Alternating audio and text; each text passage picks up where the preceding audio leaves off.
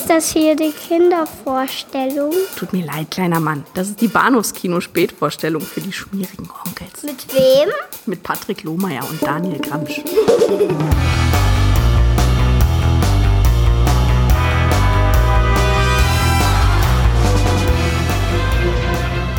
when it's time for adventure.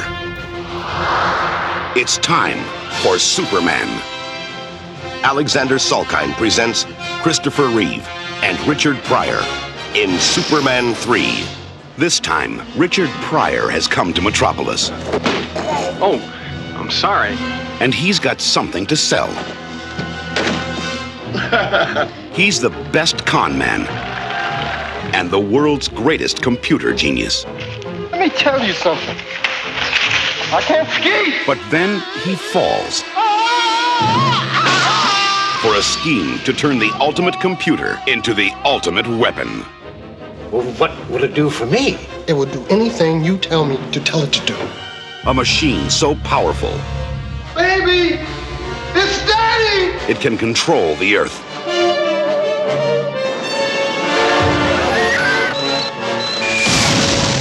Hallo und herzlich willkommen zu unserer ersten Episode nach dem zehnjährigen Podcast-Jubiläum. Ganz normal, wie immer. Langweilig, sediert, konventionell, passiv, nicht aggressiv. Aber mit Daniel Gramsch. Hallo Daniel. Hallihallo. Hm. Kein hm. Gag? Ich, ich hätte Filme bieten so viele Steilvorlagen. Deine, deine, deine Anmoderation war so ausgeglichen, so ruhig, ich, so ein bisschen. Ach so, ja, natürlich, klar. Du bist so drauf, du bist so drauf eingegangen. Ich habe das ja, irgendwie nicht berücksichtigt. Ich hätte, ich hätte, auch, ich hätte auch sagen können, hm. is it a plane? Is it a bird? No, it's Bahnhofskino. Sehr oder so in der Richtung. Hatten aber wir das nicht schon mal? Bestimmt hatten wir das schon mal. Ich habe, ich, mein, mein, Repertoire ist langsam irgendwie. Also nach zehn Jahren möge man es mir verzeihen, wenn das halt nicht mehr ganz so pfiffig kommt alles. Wovon natürlich unsere Hörerinnen und Hörer gar nichts haben, ist äh, von dem, was ich hier gerade vor mir sehe im, im Skype-Call, nämlich äh, du mit diesem riesigen Cowboy-Hut auf. Das ist wirklich Chapeau ja. dafür, wirklich. Und ich danke nochmal ganz herzlich hier für die, für die tollen Pasteten, die du mir geschickt hast. Die Tempelhofer Pasteten, die ich hier den ganzen Tag schon nämlich reinstopfe. Die sind so lecker. Ja, pass, pass bloß auf. Nicht, dass du noch irgendwie aus dem Lack gehst.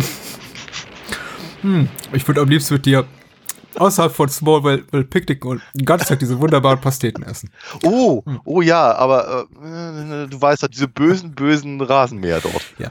Äh, wir sprechen über Superman 3, der stählerne Blitz aus dem Jahr 1983 von Richard Lester und setzen damit unsere Superman-Reihe fort und äh, wir sprechen über einen Film, auf den absolut niemand gewartet hat, nämlich ja. A-Bar, The First Black Superman aus dem Jahre 1977. Auch und bekannt, also vielleicht vermeintlich unter dem Namen bekannt In Your Face. In Your Face. Beides, beides im Übrigen kompletter Etikettenschwindel, aber na gut.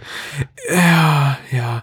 Ich war dann doch überrascht, dass A-Bar, zumindest im englischsprachigen Raum, einen Wikipedia-Eintrag hat. Noch viel überraschter war ich, nachdem wir schon das ein oder andere Mal in die Röhre gucken mussten und keine Inhaltsangabe bei der UFDB zu manch durchaus populären äh, Film fanden, dass es bei der UFDB eine Inhaltsangabe gibt zu A-Bar, The First Black Superman. Hm. Äh, insofern äh, Kompliment an Schlombi. Und Schlombi schreibt hier bei der OFDB, ein schwarzer Doktor zieht in eine weiße Gegend und muss allerhand rassistische Bemerkungen erdulden. Eines Tages platzt ihm der Kragen und er braut einem Freund gleicher Hautfarbe einen Trank, mit dem er per Gedankenkraft das Verhalten seiner Mitmenschen beeinflussen kann.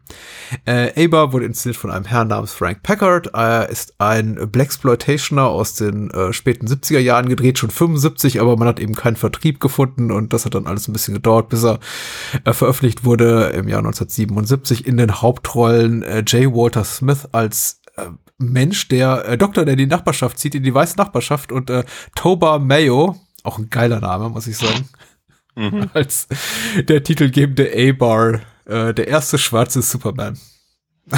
das ist, äh, äh, wie hat's dir gefallen? Ach, ach Gott, ich fand, ich fand ihn, ich fand ihn anstrengend. Mhm. Ich fand ihn einfach wirklich anstrengend. Ähm, er, fing, ich, er fing ganz gut an, oder zumindest hat er, mir, hat er mir Laune gemacht, weil die schauspielerischen Leistungen sind, äh, sagen wir mal, so auf, auf hm. John Waters Niveau, habe ich so das Gefühl. Oh, schlechter, würde ich sagen. Schon Noch schlechter? Ja. Hm, ja, okay, von mir aus. Aber sagen wir, viele Sachen waren eben oftmals sehr hm. aufgesagt dargestellt, dargebracht. Mhm. War nicht so, war nicht so schön, aber ähm, ich dachte halt, da könnte man vielleicht Spaß dran haben, einfach äh, über diesen Cringe-Faktor, aber nein, es war, es, es, es, es hört halt auf, es hört sogar sehr, sehr schnell auf, Spaß zu machen, weil der Film halt überhaupt nicht zum Punkt kommt. Wenn er, wenn er dann zum Punkt kommt, hat er, glaube ich, vergessen, was sein Punkt sein sollte oder war oder was auch immer und es ist, es, letzt, letztendlich ist er nur mh, eine, eine, vielleicht passt deswegen der, der Name In Your Face dann doch wieder ganz gut, weil er ist halt sehr äh, preachy, Ja. habe ich so das Gefühl. Und ähm, das kommt mit dem Metier und ich habe irgendwie so das Gefühl gehabt, ihr Ah, das, das, das Herz mag sogar am rechten Fleck sein, das möchte ich Ihnen gar nicht mal so unbedingt absprechen, aber es ist halt alles sehr, sehr äh, schwerfällig inszeniert und ihre Aussage ist halt äh, mit dem Vorschlaghammer und sie können sich ja immer auch nicht verkneifen, halt äh, bis zum Abspann, also quasi bis zum Ende des Abspanns hin immer wieder äh, ähm, die, die I Have a Dream Sp- äh, Ansprache von, von Martin Luther King äh, zu zitieren und, und äh, sogar eben Audiosnippets davon zu bringen. All das denke ja, okay. Haben wir es auch eine Nummer kleiner oder vielleicht habt ihr vielleicht auch eine eigene Aussage, wäre auch nicht uncool und so. Und von daher ist es halt sehr ermüdend. So ab, ab 45 Minuten habe ich so das Gefühl gehabt, es reicht mir jetzt einfach langsam. ja, ja. Ich gebe den einen Punkten recht tatsächlich und ich glaube, ähm, wir tun niemandem Gefallen damit oder wir tun uns einen großen Gefallen damit, wenn wir einfach dieses Gespräch hier ein bisschen kürzer halten. Deswegen, ich, ich hoffe, Ja. es, äh, man, man, man verzeiht uns, dass wir jetzt da nicht irgendwie knietief einsteigen in die Materie, weil da gibt's tatsächlich nicht viel Materie. Ähm, zum einen ja, das, was du gesagt hast, plus dieser Film sollte deutlich kürzer sein, das ist richtig. Er braucht unglaublich lange, bis er zu Potte kommt. Ich hatte mir einfach auf mehr, ich hatte mir mehr Wahnsinn erhofft vor diesem Film, mit diesem Konzept, Ja. weil ich dachte, ja, gut, das ist irgendwie so ein äh, Gangleader, Straßenkrimineller, aber wie du schon sagst, wird im Herzen am rechten Fleck. Es wird ständig ähm, MLK zitiert und äh, an die, an die, an die, an das Gute im Menschen, insbesondere im, das Gute in den Herzen der, der farbigen Bevölkerung appelliert und irgendwie hervorgebracht. Und dann gibt's ja diese, diese bösen weißen Nachbarn hier, Mabel äh, allen voran, die sich irgendwie, äh, die ihre neue schwarze Nachbarschaft beschimpft und den, den Dr. Kincaid dann Coon Kate nennt. Und da fallen schlimmere Worte noch in diesem Film, was Ja, wirklich ja, teilweise ja. sehr, sehr unangenehm ist Ja.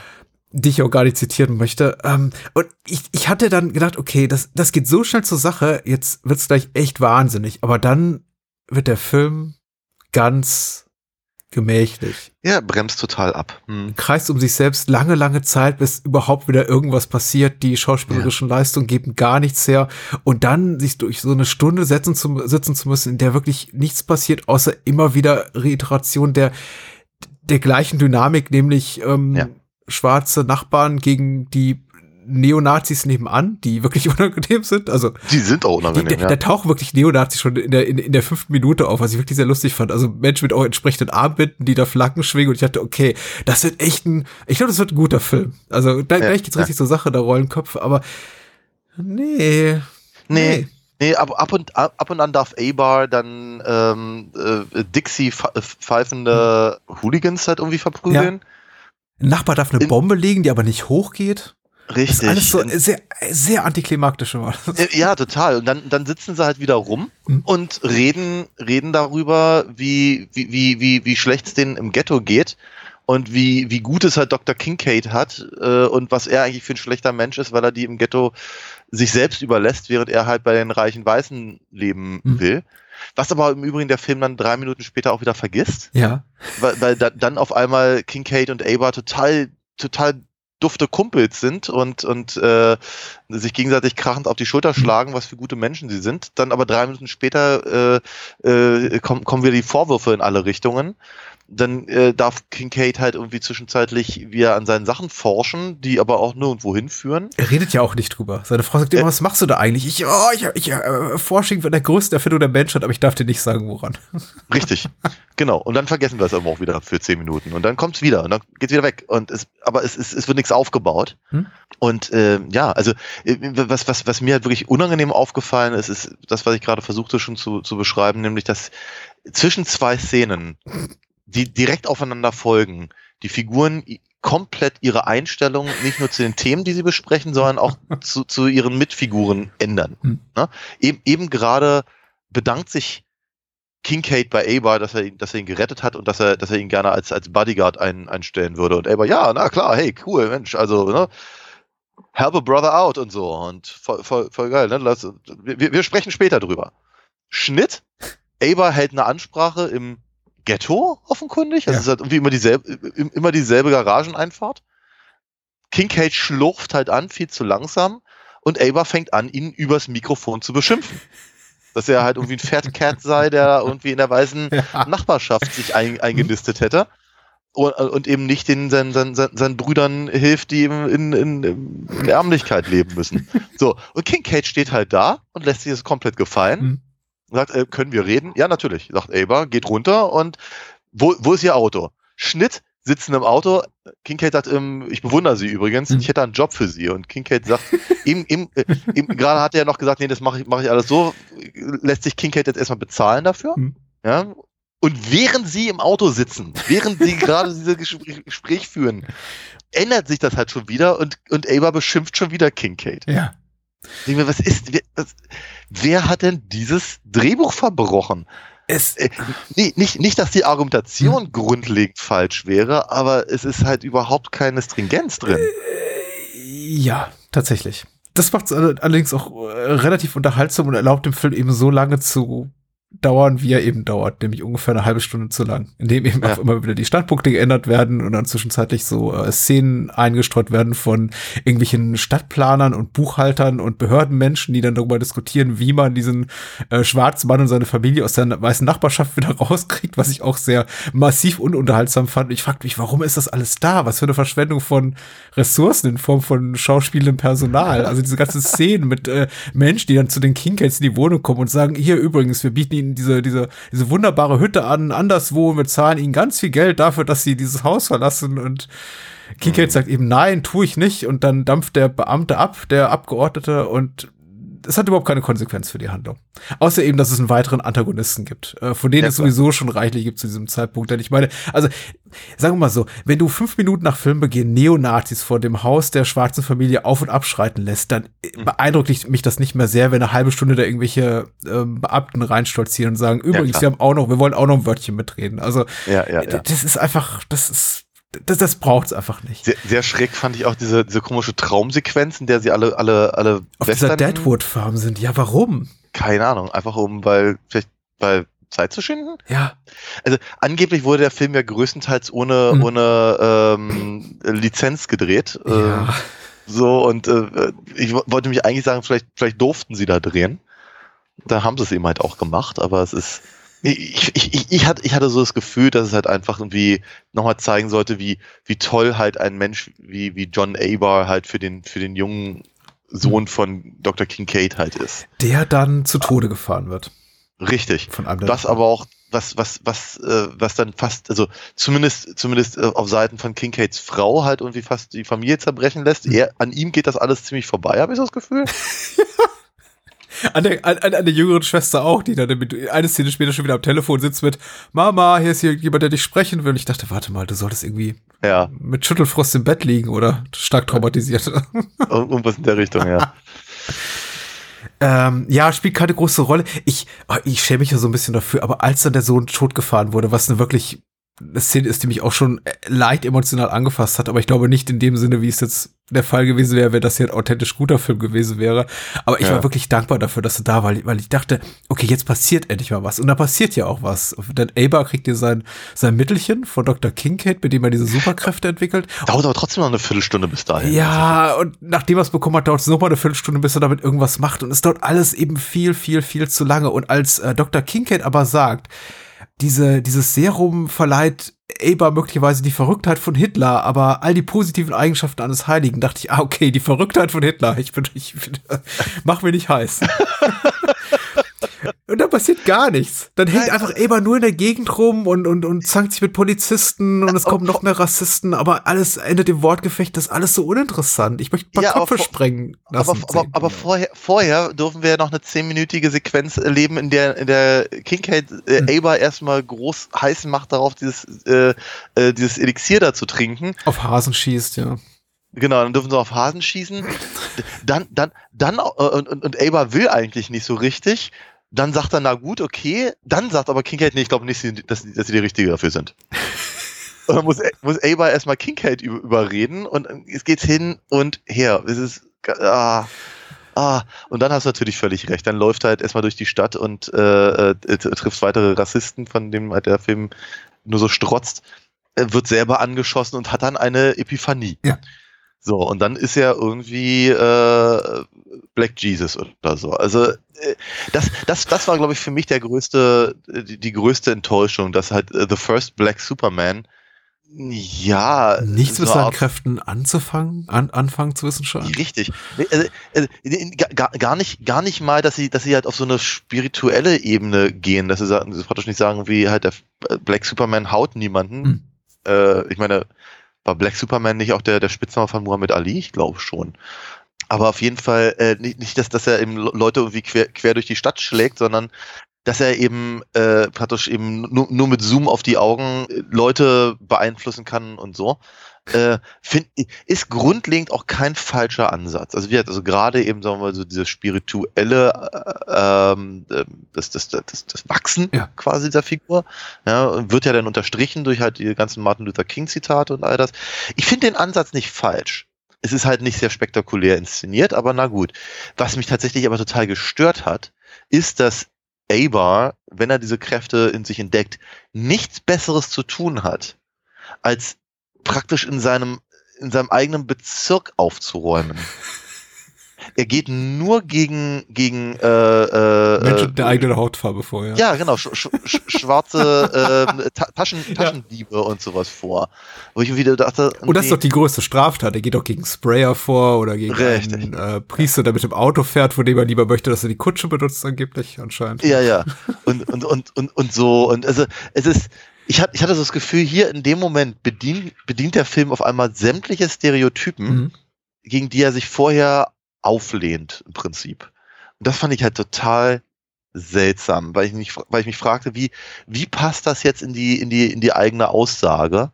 Weil sie lassen Aba ja sogar größtenteils halt sagen, dass sie halt zusammenstehen müssen und dass sie für aufeinander aufpassen müssen äh, gegen äh, die reichen Weißen und dass das halt im Prinzip äh, soziale Symptome sind, gegen die er sich da auflegt. Aber anstatt dass er halt losrennt und dann eben tatsächlich den all, den all den, den scheiß Rassisten, die wir im Laufe des Films vorher kennengelernt haben, auch mal so richtig in den Arsch tritt, von mir aus auch mental, richtet er sich ja wirklich nur gegen die eigenen Leute. Und das finde ich ja total seltsam. Das hat mich völlig verwirrt. Äh, verwirrt hat, hat mich auch, es fiel mir zu Beginn gar nicht so auf, aber als er dann zu dem dritten, vierten, fünften Gruppchen stolziert ähm, und es sind ja nur nicht mal Straftaten teilweise, sondern einfach sowas wie, weiß ich, ein Lotterleben auf der Straße führen und da irgendwie gambeln, also irgendwie äh, auf der Straße zocken mit Karten, mit, mit Würfeln, Glücksspiel betreiben.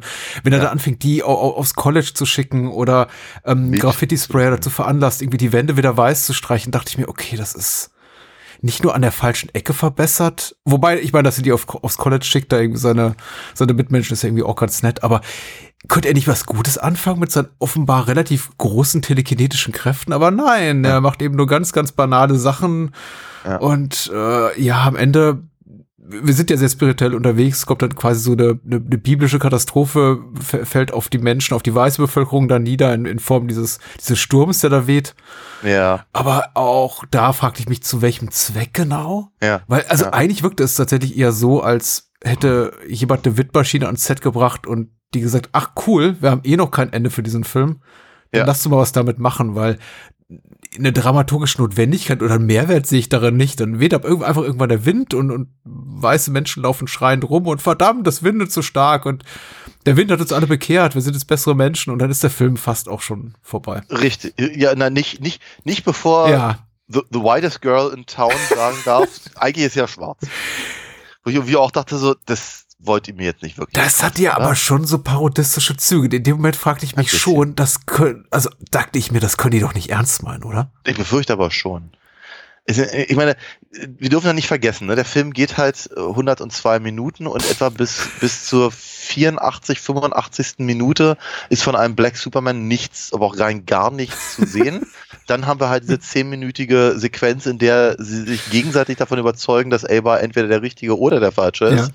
Gefolgt von eben dieser, dieser Wanderung durch die Nacht und dann haben wir halt äh, letztendlich die letzten 10 Minuten sowas ähnliches, was halt vielleicht mit ein bisschen gutem Willen den Titel rechtfertigen Mhm. würde. Das heißt also mit anderen Worten, wir haben halt fast eine komplette Filmlänge, haben wir eine Vorgeschichte, die dazu führt, dass eben der Doktor überhaupt sein Elixier zu Ende braut, um es halt dann dem vermeintlichen Hauptdarsteller Mhm. und, und, und äh, Namensgeber zu verabreichen. Jetzt müsste man natürlich meinen, entweder fängt jetzt die, die richtige Geschichte an, oder aber zumindest würde die, die Vorgeschichte aufgelöst Mhm. werden. Aber das passiert ja nicht. Ne, es ist eben, wird, also all das, was eben Dr. Kincaids Familie passiert, inklusive dem Tod seines Sohnes und äh, all, diesen anderen Geschichten, die sind, das, das, das wird eben einfach de facto nicht mehr aufgenommen. Das wird nicht mehr aufgegriffen. Das wird nicht gelöst. Es wird nicht, es wird, es wird Ja, es, nee, nicht nur, dass es nicht gelöst wird, es wird eben auch nicht mehr erwähnt. Aber äh, das Einzige, was halt wirklich passiert, ist, dass eben Mabel sich halt, sich halt äh, quasi entschuldigt, dass sie so, dass sie, dass sie so eklig war Mhm. am Anfang des Films. sie sagt mehrere Mal das N-Wort und ist irgendwie Ja. so die, die, die Ja. Redelsführerin, ja. ja. Genau, auf, auf die dümmstmögliche Art und Weise, die sie sich haben ausdenken können. Ja, und dann ist der Film vorbei. Und das ist so, äh, und dann eben auch nochmal dieses, dieses, dieses I have a dream drüber. Ich irgendwie dachte, was, was bitte soll denn das alles? Weil es ist, es ist alles, es ist, es ist zu sehr an den Haaren herbeigezogen, als dass es irgendeine Lektion äh, bieten würde. Es, ähm, es ist, es ist zu persönlich gestrickt, nämlich alles auf, auf, auf, auf A-Bar halt hin, als dass es irgendeine, irgendein Zusammenhalt demonstrieren würde. Es, es ist als Geschichte zu zerfasert, als dass es einen Sinn ergeben würde. Es ist, ich, ich, äh, ich dachte so wirklich, meine Güte, das war nicht nur anstrengend, sich das anzugucken, das hatte eben auch überhaupt keinen Mehrwert. Äh, und an die drei Menschen, die uns vielleicht zuhören und sagen, denn ich bin mir absolut sicher, niemand von den Menschen, die uns zuhören, hat den Film geguckt, aber an die drei Menschen, die jetzt vielleicht sagen, ich will mir den dennoch angucken, denen sei gesagt, all die lustigen oder vielleicht verqueren oder absurden, bizarren, surrealen Momente, äh, die wir erwähnt haben, das sind vielleicht drei Minuten dieses 105-minütigen Films. Und der Rest ist wirklich gediegene Langeweile. Also wie gesagt, es gab so zwei, drei Ausrufezeichen, Momente, in denen ich dachte, okay, jetzt wird's wirr und jetzt irgendwie ko- kommt das harte Brett. Und ich meine, wir hatten ja auch schon in unserer Podcast-Historie ein ums andere Mal so Filme, die einfach erst auf den letzten Metern richtig auftreten und das war dann irgendwie auch okay und das macht oft auch, auch die Erinnerung an die ersten 70, 80 langweiligen Minuten ungeschehen. Aber in diesem Fall, nee, too little too late. Also das war, Klar, der Film hat das Herz im rechten Fleck, äh, höchst spirituell, der ganze Film durchzogen vom pazifistischen Grundgedanken und, und harmonischen äh, Beisammensein im Sinne eines Martin Luther King, der äh, Gedanke der Einigkeit der Rassen und so weiter und so fort. Aber weißt du, wenn Neonazis vor deinem Haus auf und ab marschieren und Leute Bomben legen in deinem Garten und äh, dein Kind totfahren und all diese Dinge tun, am Ende zu sagen, ach so, du bist einfach nur, du Weißbrotmädchen bist einfach nur irgendwie eine Schwarze, die versucht hat hier äh, über Passing sich in diese weiße Nachbarschaft äh, einzuschleichen und nicht versucht hat, äh, versucht hat, ihre tatsächliche Identität zu verbergen. Und dann seid ihr alles verziehen und auch, dass was furch- Furchtbares passiert ist, sei, sei hiermit vergessen. Das ist, so funktioniert das nicht. Also, Nee. pazifistischer Grundgedanke hin oder her. Das ist, ähm, äh, hinterließ mich mit einem zutiefst unbefriedigenden Gefühl und wenn dann eben Eber die Straßen rauf und runter schreitet und zum Abspann, wo eben nochmal Martin Luther King auf der Tonspur läuft, denke ich mir, nee, das ist nicht, ich glaube, der Film denkt, er, lässt, er entlässt mich jetzt mit einem Gefühl der Erhabenheit oder des Triumphs oder der, der Katharsis, aber nee, Mhm. nicht im geringsten. Ich denk, dachte die ganze Zeit, was, was? Die kommen alle damit davon? Was, es ist, was, was? Nein. Ja, nee, es ist. Es funktioniert nicht. Ich finde, er hat, er hat ja ein paar Punkte, die nicht falsch und nicht, nicht verkehrt sind. Aber er hat eben nur diese Punkte und da er sie halt fünf bis sechs Mal wiederholt und daraus eben einfach mal nichts macht, wirkt er halt, wie ich vorhin schon sagte, preachy, Ja. ohne aber irgendeine Form von Lösungsansatz oder, oder ja, ni- nix. Es ist aber nix. Es ist, es ist, es ist ja nicht mal so, als würde der Film irgendwie sagen, guck, guck mal, wie schlecht es uns geht. Und das ist der Grund. Das würde ja auch schon irgendwas bringen. Aber da er es eben dann auf so, auf so, auf so jämmerliche Art und Weise enden lässt, aber gleichzeitig glaubt, er würde es auf eine glorreiche Art und Weise enden, Ja. es sind echt 102 komplett unnütze Minuten. Sehr schön. Ich habe dem nichts zu hinzuzufügen. Sehr gut, sind wir uns einig. Äh, so früh kam unser Werbeblock selten, aber sag mal, Daniel, wo kann man dich sonst noch so finden und dich äh, finanziell unterstützen und in deiner Kunst? Man kann das natürlich gerne tun auf alinafox.de. Mein Heft 7 ist nun endlich raus. Ich habe es ja ein paar Mal angekündigt, ja. Äh, da freue ich mich natürlich sehr, sehr, sehr, dass ich das eben pünktlich zum Comic-Salon Erlangen 2022 noch fertig produziert bekommen habe. Und da werde ich es natürlich auch mithaben. Man kann es vorher aber schon auf der Webseite kaufen, genauso wie natürlich auch den Sammelband, den ersten ersten äh, und alle anderen Hefte, äh, fast alle anderen Hefte. Langsam wird's dünn. genau, aber noch, noch, noch sind ein paar da. Also wer, wer gerne zuschlagen möchte, bitte einfach in den Shop gehen auf alinafox.de. Ich schreibe auch höchstpersönlich zurück und gebe auch noch eine kleine Zeichnung dazu. Und äh, ja, ich freue mich halt immer sehr, wenn man mich unterstützt. Ansonsten würde ich ganz gerne an der Stelle nochmal ganz kurz erwähnen, dass Ende Juni, am 24. ganz genau, die Rocky Horror Picture Show wieder im Babylon ist und auch ich bin wieder mit dabei und ähm, es wird eine Mitternachtsvorstellung, so wie sich das gehört für diesen Film. Also das heißt, wer, wer in, jemand, wenn jemand in Berlin ist und gerne mich und andere in Strapsen sehen möchte, der möge doch bitte. Und wer möchte das nicht, natürlich. Ja, ich weiß es nicht so genau. Aber es ist auf jeden Fall immer eine Mordsgaudi und macht, macht viel Spaß. Sollte man, sollte man sich mal angeguckt haben. Äh, ich habe in letzter Zeit relativ wenig zum Werbeblock beizutragen, denn ich habe ja gerade nichts zu verkaufen. Ich habe kein aktuelles Crowdfunding, ich habe kein Buch im Angebot, wobei man natürlich immer noch gerne Kollabo Kollabo kaufen kann, was kaum noch jemand tut, aber so war das ja irgendwie auch gedacht. Menschen haben es gekauft, sind hoffentlich glücklich damit und äh, jetzt steht es in aller, aller Leute, in allerlei Regalen. So. Deswegen bleibt mir nichts übrig, außer zu sagen Danke an Menschen, die uns bei Patreon und Steady unterstützen. Und da können natürlich auch noch gerne andere Menschen dazukommen. Das hilft uns, dieses Format am Leben zu halten und eben auch die Spin-Offs des Bahnhofskinos zu finanzieren, wie das ABC des Films, das bald zurückkehrt, Spielfilm, Mannheim für Serien, die Bahnhofskino Extended Edition und ähm, in Spielfilm zum Beispiel starten wir jetzt gerade eine neue kleine Mini-Reihe mit äh, den Filmen von Paddy Marshall. Mhm. Ja, es gibt eine ganze Menge zu hören. Noch ein Gespräch von äh, mit Stefan Jung und meiner Wenigkeit zu Prozessor äh, Mitte des Monats. Also all, all, das nur möglich durch eure Unterstützung und wie gesagt, wir freuen uns immer noch, ähm, wenn Menschen dazukommen bei Patreon und Steady. Genau. Äh, Superman 3, der stählerne Blitz, unser geheimer Liebling der Reihe, oder zumindest der Film, auf den wir am meisten gespannt waren, hast du so verlauten oh, ja. lassen beim letzten Gespräch aus dem Jahr 1983 ja. von Richard Lester. Ich habe ihn ja ewig nicht gesehen. Ich auch nicht. Ich habe ihn zum ersten Mal auf Englisch gesehen, mhm. tatsächlich diesmal. Ich muss ja ganz ehrlich sagen, Superman 3 ist ja mein Superman-Film gewesen damals. Mhm. Äh, ich habe ihn nicht im Kino gesehen, aber ich habe ihn ganz schnell halt auch auf, auf Video mir angeguckt, soweit er halt irgendwie einigermaßen verfügbar war ähm, dann halt fast jedes Mal, wenn er irgendwie mal im Fernsehen gelaufen ist. Ich hatte das Comic-Album damals, ich fand das, ich habe das so gefeiert, ich fand das so großartig. Vielleicht auch, weil es halt auch der erste Superman-Film war, den ich eben einigermaßen direkt mitbekommen habe, inklusive halt Werbung und, und, und Postern und Zeugs und das halt im Kino lief. Weil da war ich halt mal, da war ich halt acht, als der rauskam und entsprechend natürlich sehr viel aufnahmefähiger als eben noch drei Jahre vorher. Mit fünf fanden halt die Superman-Sachen eher, sagen wir mal, marginal statt, also im Sinne von, ich habe halt durchgeblättert die Comics und mir die hübschen Bilder angeguckt, aber sonst nicht weiter. Und genau, äh, ich, ich lebe halt relativ lange schon mit Superman 3 und ich fand ihn halt immer so so großartig und so so definierend halt, glaube ich, für mich, was Superman halt angeht im also gerade im Kino, aber eben auch in Comicform, weil wie gesagt, hat das, hatte, ich hatte, hatte die Comic-Adaption damals. Meine Meinung hat sich ein bisschen geändert. Ja. Und ich fragte mich auch so zwischenzeitlich, ob das vielleicht auch durchaus am englischsprachigen Original lag und einfach der Tatsache, dass ich vorher halt die, ähm, die deutsche Fassung mir angesehen habe. Das weiß ich nicht, aber das werden wir vielleicht rausfinden hier im Laufe des Gesprächs.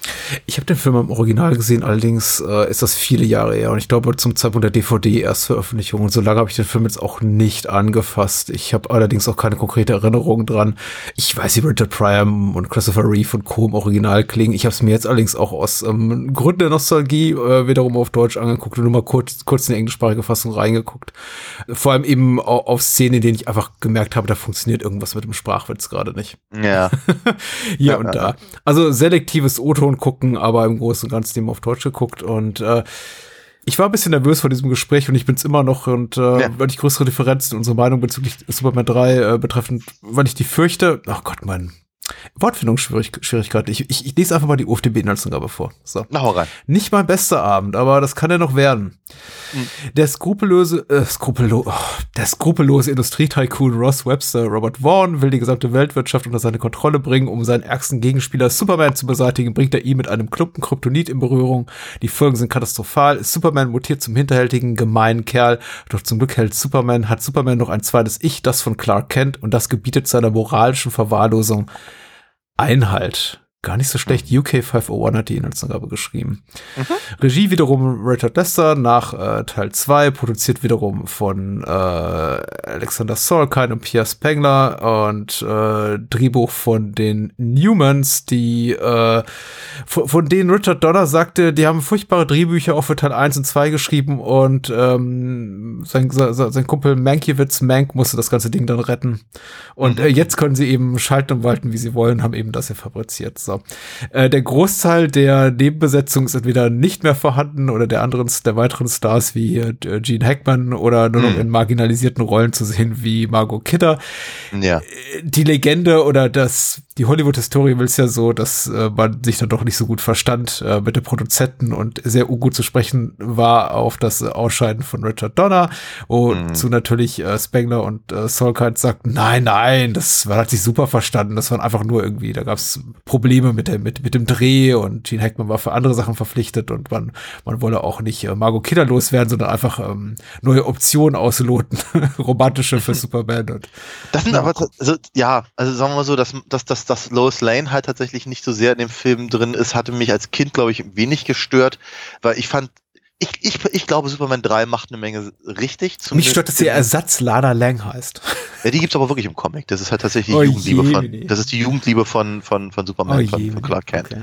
Das ist also durchaus, durchaus, aber genau darauf wollte ich nämlich gerade hinaus, dass sie eben ganz viel zumindest im Ansatz oder von der Idee her richtig machen, wie zum Beispiel Lana Lang halt rein, reinzunehmen. Ja. Eine Figur, die halt sehr wichtig ist, natürlich bei den Superboy-Sachen, aber eben auch später zum Beispiel auch in den, in den, in der Smallville-Serie ist ja, ist ja auch durchaus Mhm. äh, äh, drin. Interessanterweise, Annette O'Toole spielt, glaube ich, in Smallville die Mutter von, also, Ja, also äh, auch Martha. Kent. Mhm. Genau, weil ich irgendwie ganz süß finde.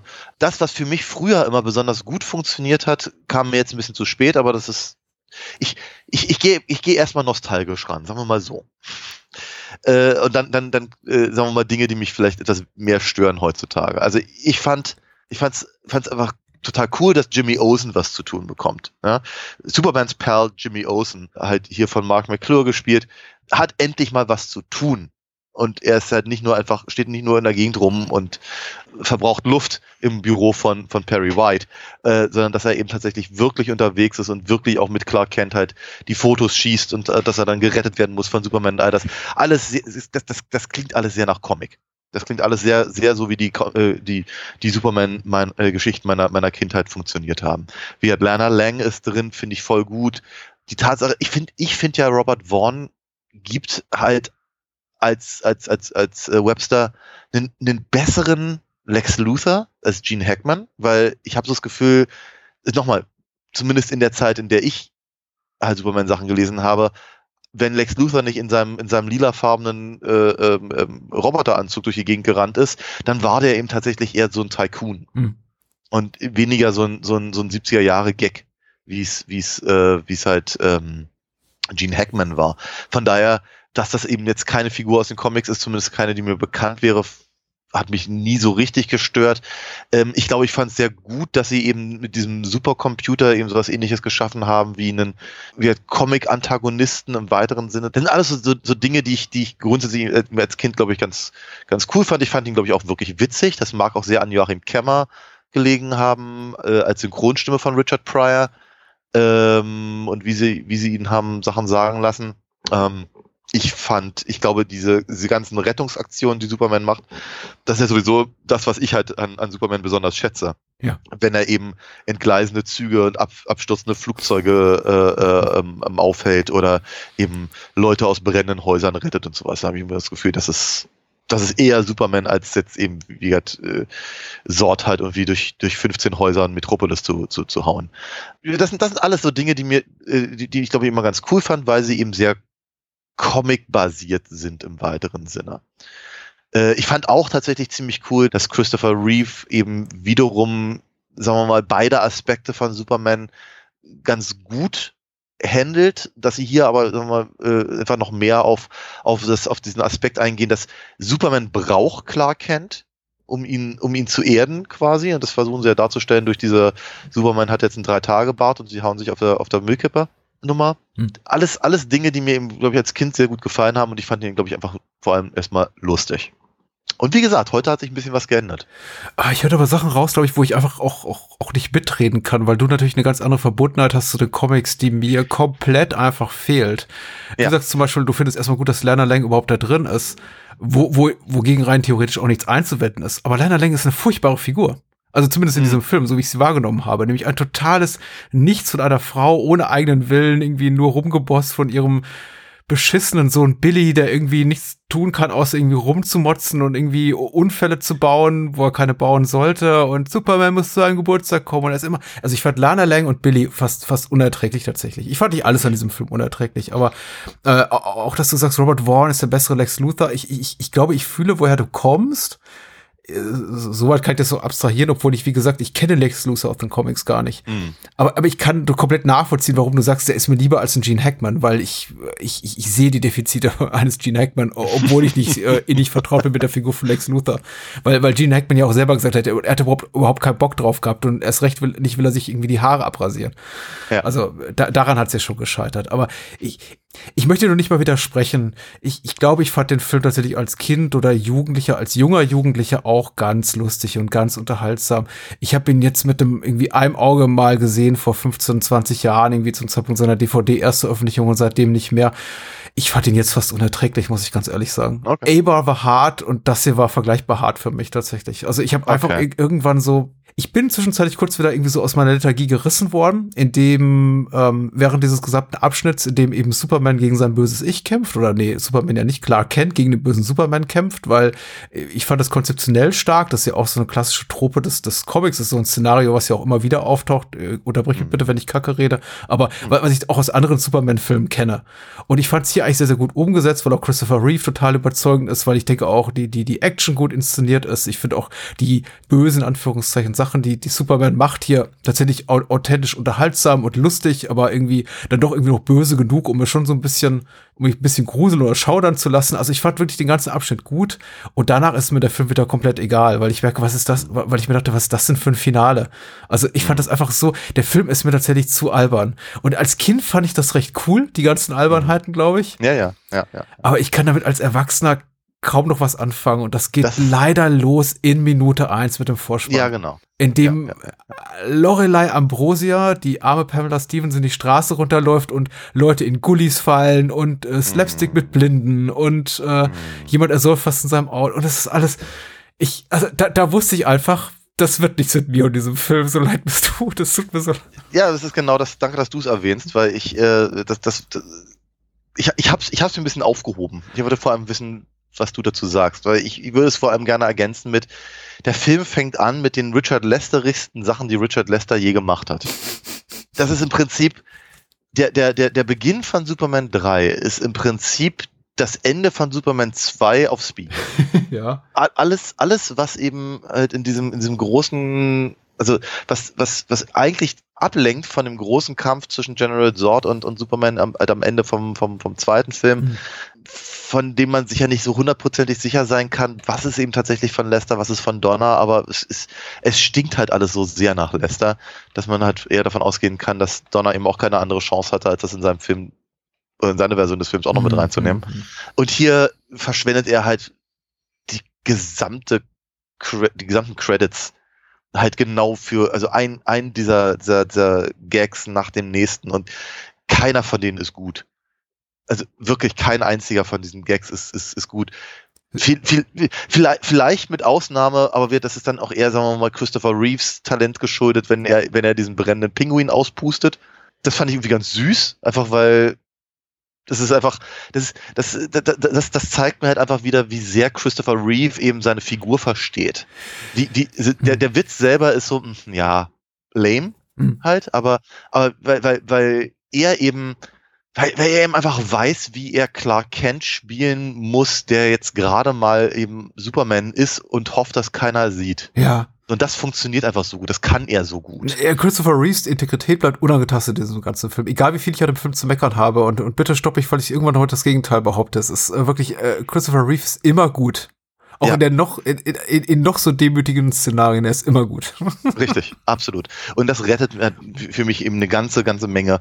Aber ja, ich muss auch ganz ehrlich sagen, ich fand das auch alles einigermaßen anstrengend, eben, wie, wie, wie, wie der Film halt so anfängt. Dann eben, dann, dann, dann verlässt, dann verlässt der Film ja eben, sagen wir mal, die Haupthandlung für eine ganze Weile, damit Richard Pryor was zu tun hat. Und dann sind sie auf einmal in einem ganz, ganz anderen Film, der nicht schlecht ist, der, der, der mich, der mich auch so grundlegend interessiert, aber wo ich irgendwie auch die ganze Zeit denke, jetzt, jetzt kommt doch als nächstes bestimmt gleich Gene Wilder rein als, äh, als, ähm, als Arbeitsamtbüro hängst und die beiden hacken irgendwas aus, um, um irgendwie Geld zu bekommen oder so.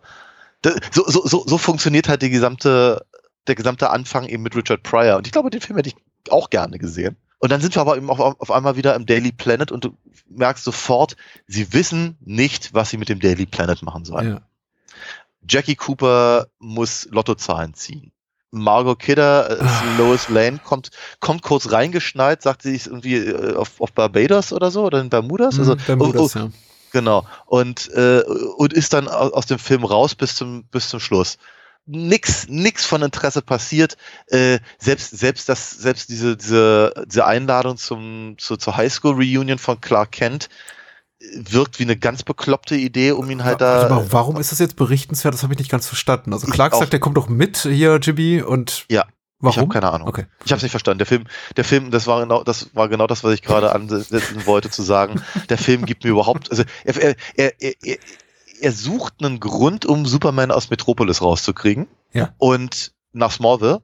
Ich find's gar nicht schlecht, dass er das tut, aber die Begründung ist halt völliger Mumpitz.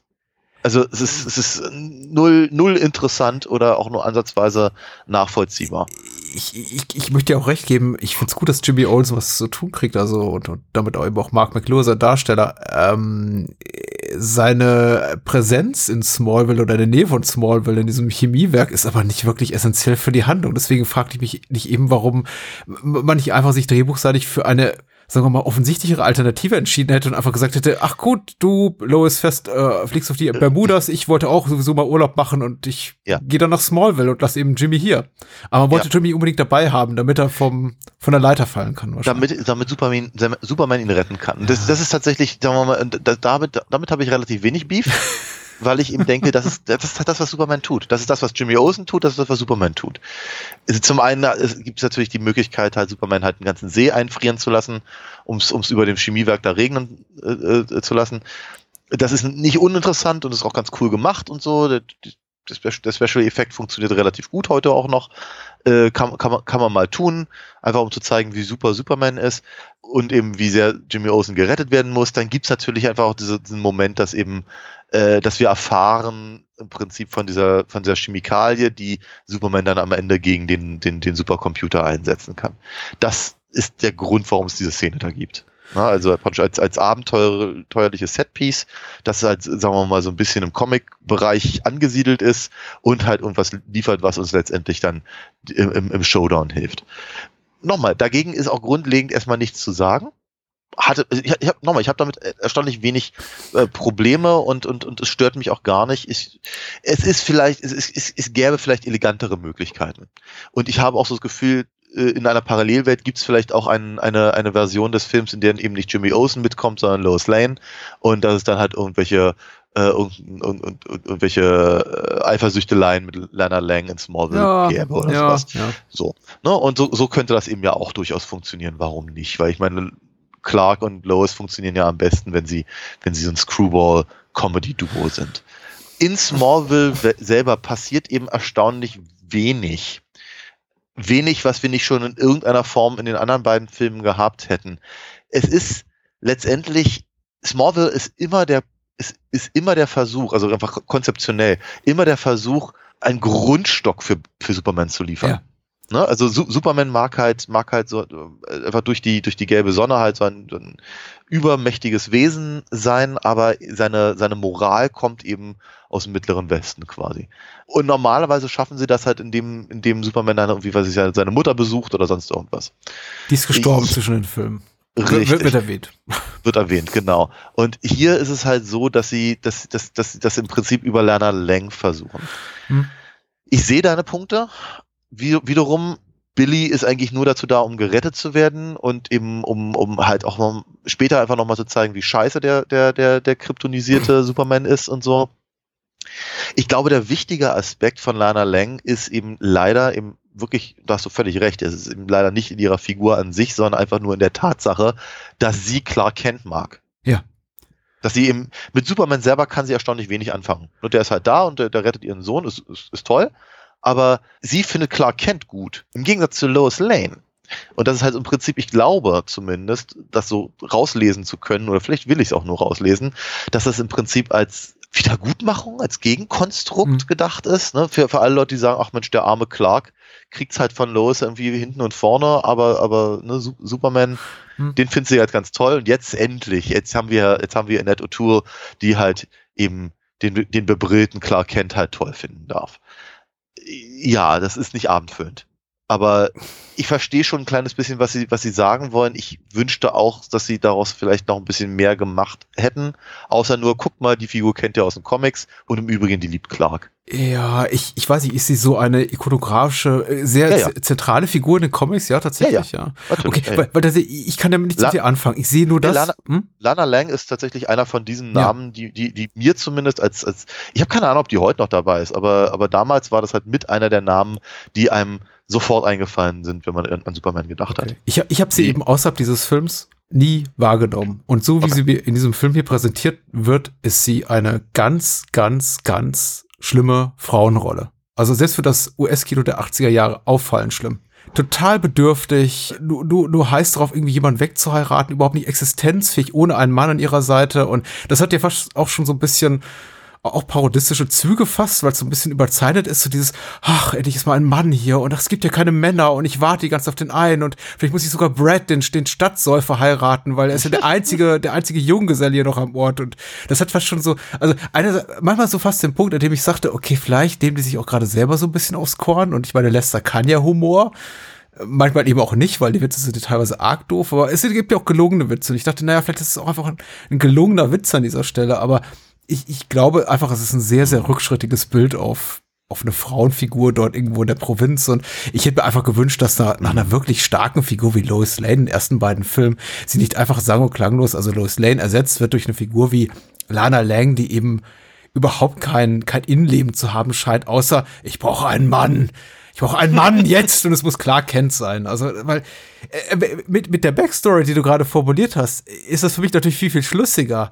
Aber Ja. die, die ist ja im Film nicht wirklich da, außer, oh, Clark, du bist zurück. Und man weiß eben, dass sie sich offensichtlich kennen von früher oder war vielleicht Ja. schon mal eine Romanze oder zumindest ein, ein, ein gegenseitiges Anhimmeln. Aber das führt eben dazu, dass sie eine Szene später da b- bereit zum Koitus schon im, im, im Feld hocken und sie sagt so, oh, auch, auch Billy findet das ganz toll, dass ein Mann endlich hier dabei ist. Der sieht so wenige Männer an meiner Seite. Und ich denke so, es, boah, wäre das jetzt ein Date, was man irgendwie über, schlag mich tot, über irgendwie eine, eine Dating-App oder so ausmacht, ich würde sagen, ich würde die Beine in die Hand nehmen und wegrennen. Ich, ich, Also die Frau macht mir Angst. ich, ich, ich, ich habe ich hab so das Gefühl, sie, sie spielt so ein bisschen den Prototyp von, äh, von, von äh, ihrer Figur, die sie dann ein paar Jahre später in It geben muss. Ah ja, natürlich, ja, ja, klar. Beverly Marsh. Be Beverly Marsh, ja. Ah. Ich meine, sie hat, sie hat, sie hat, sie hat eben auch so ein, sie hat eben auch so, so ein, sie, sie, sie guckt halt immer wie ein angeschossenes Kanickel. Hm. Das ist, de- deswegen haben sie Annette O'Toole genommen und ich glaube, deswegen ist die Figur halt so, so angelegt, wie sie angelegt Hm. ist, damit,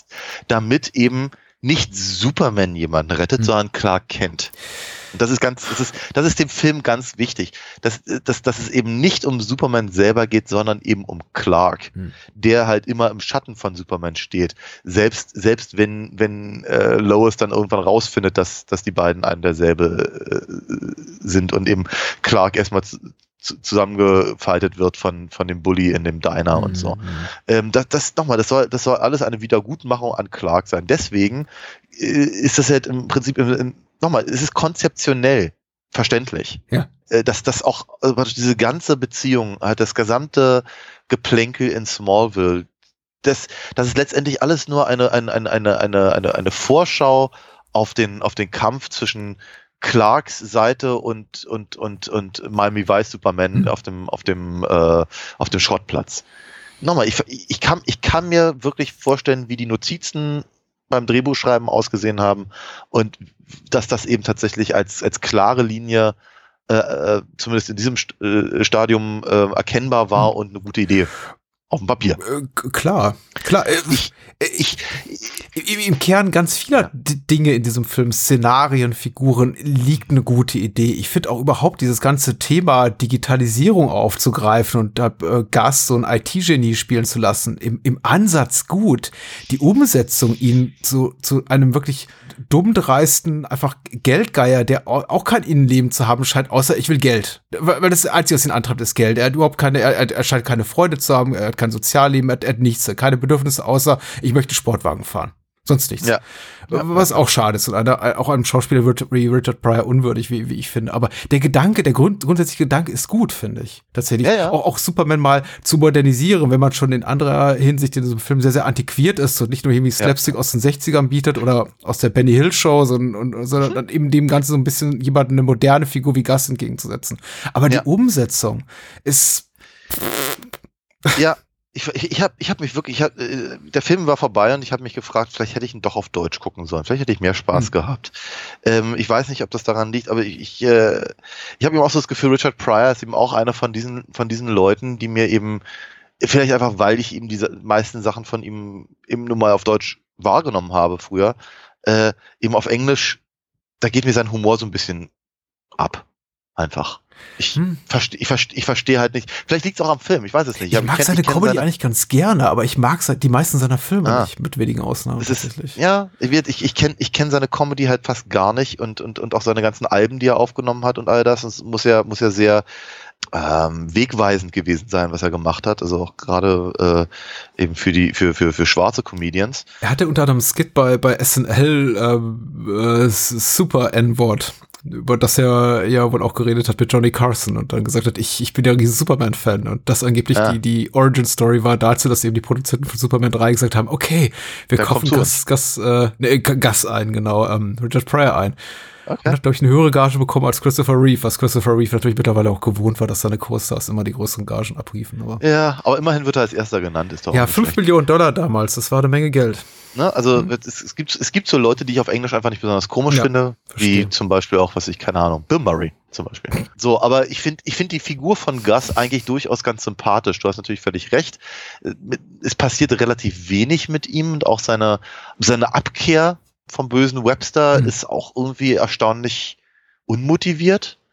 Also, ne, bis, bis, dahin, bis dahin hat ihn irgendwie nicht, nicht wirklich weiter gestört, aber wenn Superman dann am Boden liegt, das findet er halt irgendwie dann doof. Gut, vorher fand er schon doof, dass sein Computer irgendwie nicht auf ihn hört, aber trotzdem hat er ja mitgemacht. Also es ist so, mh, na, auch Gas und hat dann für ihn übrigens keine Konsequenz. Ein, ein, ein. Querverweis auf A-Bar, der ja, eben absolut. auch genauso endet. Absolut, absolut. Ich, ich gebe dir völlig recht. Ne? Die, die Idee, ihn halt als, als Computerexperten zu etablieren, ähm, es bietet, es bietet ja auch genug Setpieces halt, um, um Richard Pryor halt ohne jemand anderen was machen zu lassen. Ja, klar. So, und das funktioniert mal mehr, mal weniger gut, aber ich glaube, das ist vor allem der Grund, warum er da ist und dann äh, habe ich damit auch relativ wenig Probleme. Manchmal zieht sich's ein bisschen, also gerade wenn er dann eben mit hier Gavin O'Hurley Hm. als Brad äh, da, da, da rumtollen darf. Äh, das denke ich mir, hätte man auch in drei Minuten schneller hinbekommen. Von mir aus. Äh, war vermutlich der Grund, warum man damals ins Kino gegangen ist. Ja. So, ja. Ich finde, ich finde halt diese ganze Dynamik der unserer unserer drei Hauptbösewichter, also Ross und Vera Webster und eben Lorelei. Mhm. Ich verstehe, ich verstehe so ein bisschen, wo, worauf sie hinaus wollen. Ich finde es tatsächlich, ich finde es tatsächlich an einigen Stellen irgendwie ganz niedlich, wenn Lorelei dann eben ähm, ähm, philosophische Bücher liest und dann halt kommt jemand rein und dann ist sie erstmal Ja. wieder doof. Aber der Witz funktioniert einmal ganz gut und nicht 15 Mal. Auch das ist halt auch so ein ja, ich vermute, also ich, ich, das, was du gerade sagtest, Benny Hill Show, ich, das ist, das passt wie Arsch auf einmal. Das Ja. ist, Es, es wirkt für mich so ein, wie, wie so ein halbgares Zugeständnis an die, an die Tatsache, dass die Rolle einfach scheiße geschrieben ist. So, so leid mir zu. Äh, Das ist einfach, wie, wieder und wieder habe ich Film einfach die Situation, wo ich denke, ah, okay, da ist, da ist ein guter Kern drin, aber wie, wieso habt ihr das überhaupt gemacht, um euch quasi irgendwie so dafür retroaktiv entschuldigen zu müssen, indem ihr sagt, ach, eigentlich ist sie ganz intelligent, aber sie darf es bloß nicht zeigen, weil Richtig. das ist recht, das ist ein, ein guter Gag und der Rest der Zeit nervt sie einfach nur. Mir tut auch Pamela Stevenson so leid, die, die auch eine gute Ko Komikerin ist und gute Schauspielerin ist, die überhaupt alle in dem Film wirklich ko kompetentes Personal tatsächlich auch. es ist, es ist eben leider, es ist halt, ich habe halt so das Gefühl, dass Lorelei Ambrosia letztendlich sowas ähnliches sein soll wie Miss Teschmacher, Mhm. aber irgendwie Ja, halt natürlich. nicht, weil sie hat überhaupt nicht die Präsenz, also, also die Figur, Mhm. meine ich, die, die Präsenz der Figur ist ja überhaupt nicht gegeben. Immer, immerhin haben sie aus Annie Ross als, als Vera nicht eben einen, einen, einen zweiten Otis gemacht, aber grundsätzlich ist halt durch die Dynamik der drei sehr ähnlich. Ja, natürlich. Was ich, was mir halt aufgefallen ist, also no- nochmal, ich, ich glaube, dass halt, dass halt Robert Vaughns Ansatz, diesen, diesen Tycoon so zu, darzustellen, halt deut- deutlich näher an der zumindest mir bekannten Lex Luthor-Fassung ist. Aber grundsätzlich gesagt, seine Figur ist ja auch relativ schlecht geschrieben. Mhm. Ne? Er hat Geld und er hat ein paar Ideen. Das war's. Er ist nicht grundlegend böse, böse. Er ist, äh, er ist, er ist selber nicht kompetent genug. Mhm. Und er versteht irgendwie die Hälfte der Dinge, die er machen will, überhaupt nicht und hat dafür dann eben vor allem erstmal Gas. Und das macht ihn eben auch als Bösewicht so schwierig, weil er nicht, er wirkt halt nicht bedrohlich, nicht, nicht im, nicht im, nicht im klassischen Sinne. Ich meine, sie haben halt diese, diese kleine, diesen kleinen Moment, wo, wo äh, dieser, dieser Wettersatellit eben tatsächlich die äh, für, für den Sturm in äh, Kolumbien sorgen äh, soll. Den Spruch fand ich übrigens ganz witzig, muss ich ganz ehrlich sagen, wo, wo, wo, wo Ross meint, Kolumbien ist für zwei, für zwei Exporte bekannt und eins davon ist Kaffee. Den fand ich witzig. Ja. Na, aber auf jeden Fall, äh, das, das, ich fand ihn gut. Ich fand, ihn, fand ihn vor, ich fand, ich fand, ich fand halt gerade in dem, also gerade in den 80ern durchaus sehr, sehr interessant. So, aber auf jeden Fall, wir sehen ja, was rein theoretisch ja anrichten könnte. Also auch gerade für nicht nur, nicht nur die, die, die Kaffeeernte, sondern eben auch für die Menschen, die da wohnen. Das heißt also, man, könnte, man, hätte, man hätte ihn als noch viel, äh, äh, viel bösartiger darstellen können, wenn man eben sich einfach noch ein bisschen von dem, von der reinen Geldmacherei getrennt hätte. Mhm. Er hat das, er hat das Potenzial, auch so einfach die Art und Weise, wie er lebt, mit dem, mit dem, mit dem, äh, mit der Skischanze da auf, auf dem, auf dem Hochhaus und all diese ganzen Geschichten. Er hätte, er hätte das Potenzial, ein sehr, sehr klassischer Bond-Bösewicht zu sein, hatte ich so das Gefühl. Ja. Aber sie haben es dann verkackt. Sie haben, sie haben sich dann dazu entschieden, ihn am, im, im, im großen Showdown äh, pixelige Videospiele zu machen. Was ich glaube, ich als Kind, glaube ich, ganz cool fand, weil natürlich gab's Was ja der Gegenspieler von Bond im, im gleichen Jahr erschienenen Sagt niemals nie auch gemacht hat. in dem im Übrigen Gavin O'Hara drin ist, Ja. wie ich gelesen habe, ja. naja. Aber es ist, ja, es ist halt, es ist halt, nur- es ist so eine ver- vertane Chance, Mhm. habe ich so das Gefühl, mit, mit, mit Webster. Ich finde es tatsächlich gar nicht so schlecht, dass er letztendlich dann irgendwie unter der Knute seiner, seiner, seiner, äh, seiner Schwester steht und die eigentlich viel ambitionierter ist, mö möchte ich es mal nennen. Mhm. Ich finde ich finde leider ihren, also im, ich erinnere mich im Comic. Im Comic war diese, diese Verwandlung von ihr als, als Avatar des Computers sehr gruselig. Sah auch ganz toll aus. Im Film selber Okay. ist so, naja. In, in der Comic-Adaption des Films oder in der Vorlage zum Ja. Film? Nein, nein, in der. Com in der Comic-Adaption des Films. Der Film, äh, die, also soweit ich mich entsinne, ist die Comic-Adaption tatsächlich sehr in dem Stil gehalten, in dem die, äh, die Comics damals auch waren. Also sie haben nicht versucht, Mhm. Christopher Reeve zu zeichnen, sondern sie haben Superman gezeichnet. Mhm, mhm.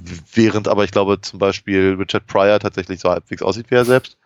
Und so, also, äh, aber es, ist, es wirkt halt tatsächlich eher wie ein ganz reguläres Superman-Comic, nur dass halt die Adaption ist. Und da ist das halt, also ich, ich, ich erinnere mich, als Kind hat mich das sehr, sehr, sehr, sehr schockiert, wenn sie dann eben irgendwie mit den ganzen, also geradezu ein bisschen, bisschen Tetsuo-artig halt irgendwie mit den ganzen Schläuchen und Apparaturen verbunden ist und so. Ich, ich fand auch in dem Moment, wo sie tatsächlich reingesogen wird in die Maschine, in diesen Supercomputer und dann da bestückt wird mit Platinen und Drähten und allem möglichen, dachte ich, oh, das ist richtig cool, da könnte was Gefährliches rauskommen. Als sie dann da rausschreitet und aussieht wie eben elektrisierter Monchichi, da warst du noch wiederum vorbei. Aber auch da, ja. da steckt wiederum auch eine gute Idee drin, wie so oft in diesem Film, in dem ich dachte, ach cool. Ja, Ach, Ja. doch nicht. ist richtig. Der Film ist tatsächlich voller guter Ideen und gut Die gemeinter. Skipiste auf dem Wolkenkratzer, spitzenmäßig. Und dann missbrauchen sie diese Location nur für, damit Richard Pryor hier noch ein bisschen Stand-up machen kann, erzählen kann, wie Superman da die, die, Ja. die kolumbianische äh, Kaffeeplantage gerettet hat. Und, Ja, äh, aber ich hätte es gerne gesehen. Ja, genau, ich hätte es gerne gesehen. Ich will nicht Richard Pryor irgendwie in Kunstschnee fallen sehen und ups, und dann Superman und puh, bang, bang, und dann sehr mit dem Laserstrahl, boom, bam. Und dachte ich, ja, zeig's mir. Dafür Ja. gibt's Special Effects Künstler, aber Dann, da, dann darf er noch vom Hochhaus Ah. runterfallen. Ich dachte so bei mir, jetzt wird er, jetzt Okay. wird er von Superman gerettet. ich hasse da, Superman ich hab's, ah, das hasse Hätte, ich. Super, hätte Superman ihn da gerettet, würde tatsächlich seine, seine, sein Wandel am Ende des Films einen gewissen Sinn ergeben. Tut er aber nicht. Okay, es ist eine Comicbuch-Adaption und vielleicht dürfte ich mich nicht so darüber ärgern, aber die, die komplett unglaubwürdige, irreale, unauthentische, cartooneske Gestalt von Richard Pryor, der äh, Dinge tut, die einfach in diesem Superman-Universum, so wie ich es aus den ersten beiden Filme, Filmen kenne, nicht möglich wären. Das hat mich maßlos geärgert. Er negiert eigentlich damit überhaupt die ganze dramatische Relevanz aller Superman-Rettung von Leuten, die von Hochhäusern stürzen, aus den ersten Ja. beiden Teilen, indem er eben jemanden zeigt, der aus 200 Meter Höhe stürzt und einfach auf dem Boden landet und, und es passiert ihm nichts. Also er landet auf einer leicht angeschrägten Glasscheibe und bam, kommt, kommt heil unten an. Ja. Wieso macht, wieso kann Gus das? Wieso weiß Gus, wenn er nach Smallville kommt, dass Brad Alkoholiker ist und hat irgendwie ein ganzes Alkoholreservoir in seinem, in seinem Koffer. Woher Ja. weiß er das? W warum taucht Gus als, als General bei dieser Sch Schlüsselübergabe an, an, an Superman in Smallville auf, obwohl er überhaupt nicht wissen kann, dass Superman an dem Tag da ist? Weil es ist ja eine spontane Überraschungsfeier aus, Ja. äh, das, Ich, das, ich, ich, ich, ich vermute mal, dass das alles auf Stand-up-Routinen von ihm basiert. Ja, das wirkt alles wie aus dem Arsch gezogen, als wäre wirklich Richard Pryor Ja. in den Drehpausen zu, nicht in den Drehpausen, aber in der Pre-Production irgendwie zu einem Produzenten gegangen, hätte gesagt, wisst ihr, was ich gerne machen würde? Ja, ich würde gerne mal eine General. Generalsuniform tragen. Ja, ja, ja, ja. ja. Es ist eben auch, also Und so einen Alki-Bauchladen haben und was weiß ich. Ich, fand aber gut, dass du es erwähnst, weil das ist mir auch aufgefallen. Ich hatte das etwas anders in Erinnerung oder vielleicht nochmal, mein Gott, ich habe dieses Comic halt zerlesen irgendwann. Mhm. Aber ähm, ich, ich hatte das Gefühl, dass es halt zumindest dort klarer ist, dass dieses falsche Kryptonit, was im Übrigen durchaus, also synthetisches Kryptonit ist durchaus auch eine, so eine Sache, die eben auch in den Comics Mhm. viel vorkommt. Da gibt es ja auch verschiedene Farben von Kryptonit, also von daher ist ja nicht nur alles grün. Genau, mit unterschiedlichen Dingen, die da vor- vor- vor- vorgerufen werden. Aber synthetisches Kryptonit gibt's eben auch. Mhm. Und dass das halt eine, sehr- eben eine, eine, eine, einen sehr schleichenden Einfluss auf Superman hat. Das hat, das ist ja im Film auch, aber ich habe so das Gefühl, es ist nicht, es ist vielleicht zu schleichend oder es ist nicht deutlich genug oder es ist, es ist einfach seltsam. Es ist, äh, ich, ich, hätte, ich hätte gedacht, dass sie einfach ein größeres Ding daraus machen, weil so wie der- Film das präsentiert, nimmt halt Superman das Ding in die Hand, guckt ein bisschen äh, erstaunt. Mhm. Also er, er, er kommentiert ja nicht mal, dass das kein echtes Kryptonit ist Mhm. beispielsweise. Das müsste er ja merken, weil wir wissen ja, was passiert, sobald halt Luther eben diesen, diesen kleinen, diesen kleinen Kristall halt aus der Ja, Kiste ja. holt äh, und ihm dann halt um den Hals hängt. Das heißt also, wenn der General Gus ihm das halt in die Hand drückt und nichts passiert, müsste Superman ja nicht nur irgendwie, keine Ahnung, die Augenbraue hochziehen, sondern irgendwie das irgendwie anders, also weil, äh, irgendeine Form von Kommentar, so nach dem Motto irgendwie, warum geben sie mir falsches Kryptonit, das nichts tut und außerdem, warum warum ist eine Auszeichnung, warum, warum sieht eine Auszeichnung aus wie das, was mich eigentlich sonst umbringt? Also, ne, irgend, irgendeine Form von Kommentar fände ich wäre angebracht. Und dann sitzt er halt da und spielt ein bisschen mit dem Steinchen rum. Man sieht ihn danach auch nie wieder, diesen Stein. Aber im Wert, äh, äh, Superman wird dann wie immer arschlö arschlöchiger, bis er halt einen Drei-Tage-Bart hat. Puff. Ist halt, Dafür, dafür darf aber eben Gus Gorman eben fast fünf Minuten auf der Bühne stehen und irgendeinen irgendeinen Scheiß erzählen. Und die gesamte Aufmerksamkeit von dem, von dem Ehrengast in Smallville ablenken.